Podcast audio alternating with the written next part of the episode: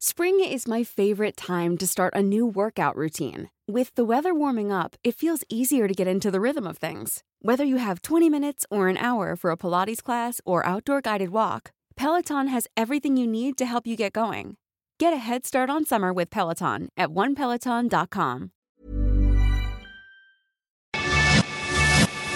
Te lo cuento, te lo cuento. Tu dosis diaria de noticias.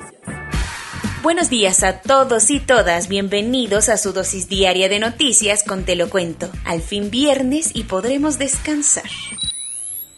Escenas apocalípticas. Más de 40 personas han muerto en Estados Unidos a causa de las inundaciones provocadas por los últimos vientos huracanados de Aida. El huracán Aida sigue siendo de las suyas y ahora puso patas para arriba a Nueva York y Nueva Jersey. Después de dejar enormes daños en Luisiana, la tormenta ocasionó un caos total en las calles de la Gran Manzana y estados aledaños como Connecticut, Pensilvania y Nueva Jersey. El escenario es verdaderamente apocalíptico. ¿De qué nivel estamos hablando, hasta el momento 43 personas han fallecido. El servicio de transporte público ha sido interrumpido porque el metro se ha convertido en un balneario subterráneo con cascadas incluidas e incluso el aeropuerto de Newark frenó sus operaciones por las fuertes lluvias acompañadas de descargas eléctricas. Aproximadamente 150.000 hogares están sin electricidad y el estado de emergencia declarado en Nueva York seguía hasta ayer por la tarde. En un tonito de se los dije, el presidente Joe Biden dijo que estos son los retos de nuestros tiempos, pues lo que se está viendo en Estados Unidos solo es una consecuencia de la crisis climática. Por lo pronto, miles de personas han tenido que ser evacuadas de las zonas del Lower Manhattan en Nueva York, Connecticut y Nueva Jersey. Hasta encontrarles.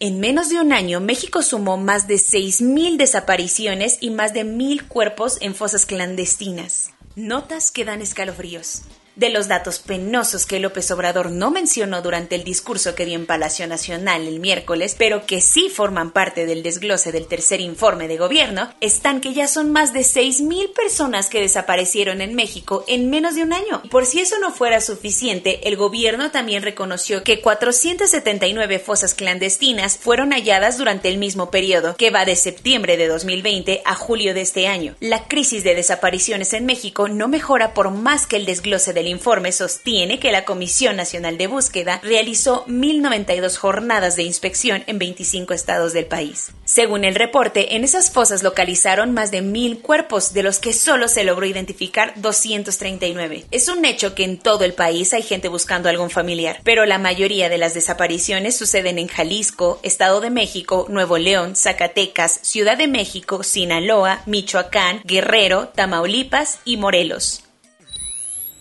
Cuentos cortos. Pese a que el miércoles el vocero presidencial dijo que la renuncia de Julio Scherer Ibarra como consejero jurídico de la presidencia era puro chisme de los medios, ayer López Obrador confirmó la noticia. El presidente dio a conocer que ahora será María Estela Ríos González quien ocupe ese cargo. ¿Y quién es ella?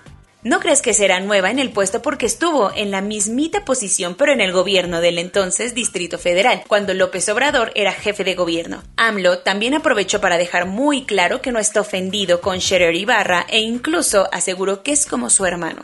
Pienso que hay muchos cambios en este gobierno, no sé ustedes, pero cambian de personas a cada rato.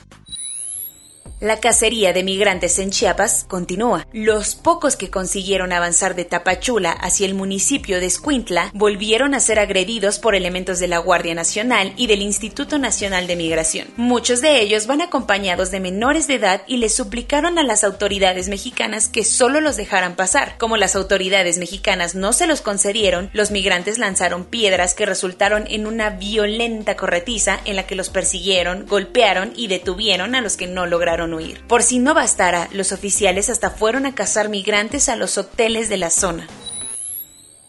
Ya pasada la tormenta de la destitución del magistrado José Luis Vargas, el pasado 4 de agosto, por fin hay claridad en el Tribunal Electoral del Poder Judicial de la Federación. El nuevo presidente es el magistrado Reyes Rodríguez Mondragón, que tras haber sido elegido de forma unánime en una votación privada ayer por la mañana, ocupará el cargo hasta octubre de 2024. Durante su toma de protesta, Rodríguez Mondragón señaló que el Tribunal Electoral está atravesando momentos críticos y que hay falta de reglas claras, por lo que él él se compromete a mantenerlo como un auténtico tribunal de derecho imparcial y fuerte. No dejamos entrar a solicitantes de refugio centroamericanos, pero el líder del partido de ultraderecha en España sí entra como Juan por su casa y hasta es invitado al Senado de México. Resulta que la bancada del PAN en la Cámara de Senadores recibió ayer a Santiago Abascal, el líder de Vox, el partido de extrema derecha en España, que hace unas semanas tuiteó que España liberó a millones de personas del sanguinario régimen de terror de los aztecas. ¿Cómo? Bueno, pues ese señor firmó ayer con los senadores panistas un documento llamado Carta de Madrid para defender a México del avance del comunismo. Los talibanes llevan varios días diciendo que van a anunciar cómo será su gobierno y en lo que llegue el gran día, decenas de mujeres se manifestaron ayer en la ciudad de Herat para exigir que les dejen participar en el nuevo gobierno, con pancartas en las que se leían frases como ningún gobierno puede sobrevivir sin el apoyo de las mujeres, las ciudadanas se plantaron frente a la sede del gobierno como una reacción ante la declaración de un líder talibán que antier dijo que sí incluirían a las mujeres, pero no en el poder ejecutivo ni en cargos de responsabilidad. Gimme, gimme, gimme, pero un nuevo álbum. No es chiste, no es alucinación. El grupo musical sueco ABBA anunció que lanzará un disco completamente nuevo en noviembre, después de cuatro décadas que el mundo no ha escuchado ni pío de ellos. Por si no te aguantas las ganas de bailar el distintivo estilo disco de ABBA hasta dentro de dos meses, ya puedes escuchar I Still Have Faith in You y Don't Shut Me Down, un par de canciones que estarán en el álbum. Además, el grupo anunció que a partir de mayo de 2022, las digitales de sus personas no hologramas darán unos conciertos muy modernos en Londres. Tokio 2020. Haven Shepard compite representando a Estados Unidos en natación y es sobreviviente de la bomba con la que sus padres se suicidaron en Vietnam. El australiano Stuart Jones desaceleró en la recta final de ciclismo para ir un rato junto al sudafricano Tony Mould echándole porras, pues iba más de una vuelta atrasado y le estaba costando mucho trabajo. Originalmente, el bono monetario destinado a los campeones olímpicos australianos era mayor que el de los medallistas paralímpicos, pero tras mucha presión, el primer ministro anunció que será equivalente. Sarah Story se convirtió ayer en la paratleta británica con más medallas en la historia del país al ganar su número 17 en la prueba de ciclismo. Diego López ganó otra de oro para México gracias a su triunfo en la prueba de 50 metros estilo libre de paranatación y el medallero va así. China con 167 medallas, Gran Bretaña con 96, el Comité Paralímpico Ruso con 97, Estados Unidos con 80, Ucrania con 84, México con 15 y Colombia con 21.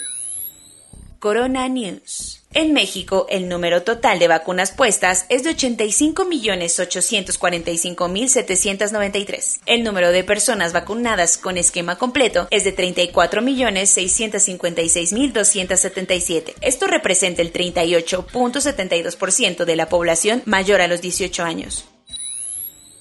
Dos de cada tres mexicanos que ya fueron vacunados se sienten muy o bastante protegidos contra el COVID y están contentos con la campaña de vacunación. La Secretaría de Relaciones Exteriores afirmó que México ha recibido aproximadamente 2 millones de pesos en insumos médicos de parte de gobiernos y también de empresas privadas como TikTok, Bancomer, Iberdrola, entre otras. Los contagios en México van que vuelan y en tan solo 24 horas el país sumó 18.138 nuevos casos. La Administración de Alimentos y Medicamentos de Estados Unidos, FDA, está considerando si recomendar o no una tercera dosis a aquellos que se hayan vacunado con Moderna. Cuba es el único país latinoamericano que produjo su propia vacuna y sus tres variantes del antídoto serán presentadas ante la OMS en estos días.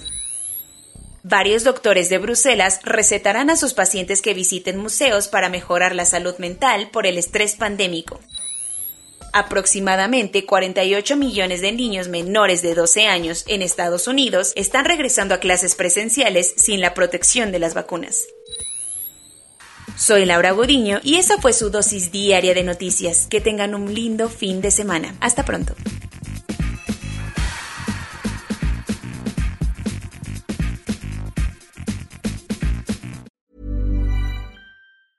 Hey, folks, I'm Mark Marin from the WTF Podcast, and this episode is brought to you by Kleenex Ultra Soft Tissues your ally to help tackle your allergy symptoms this season. I love the change of seasons, but nobody loves pollen and all those other things floating in the air that make you sneeze during this nice weather. Kleenex Ultra Soft Tissues are hypoallergenic and allergist approved. So fight back against watery eyes and runny noses without worrying about irritating your skin. For this allergy season, grab Kleenex and face allergies head on.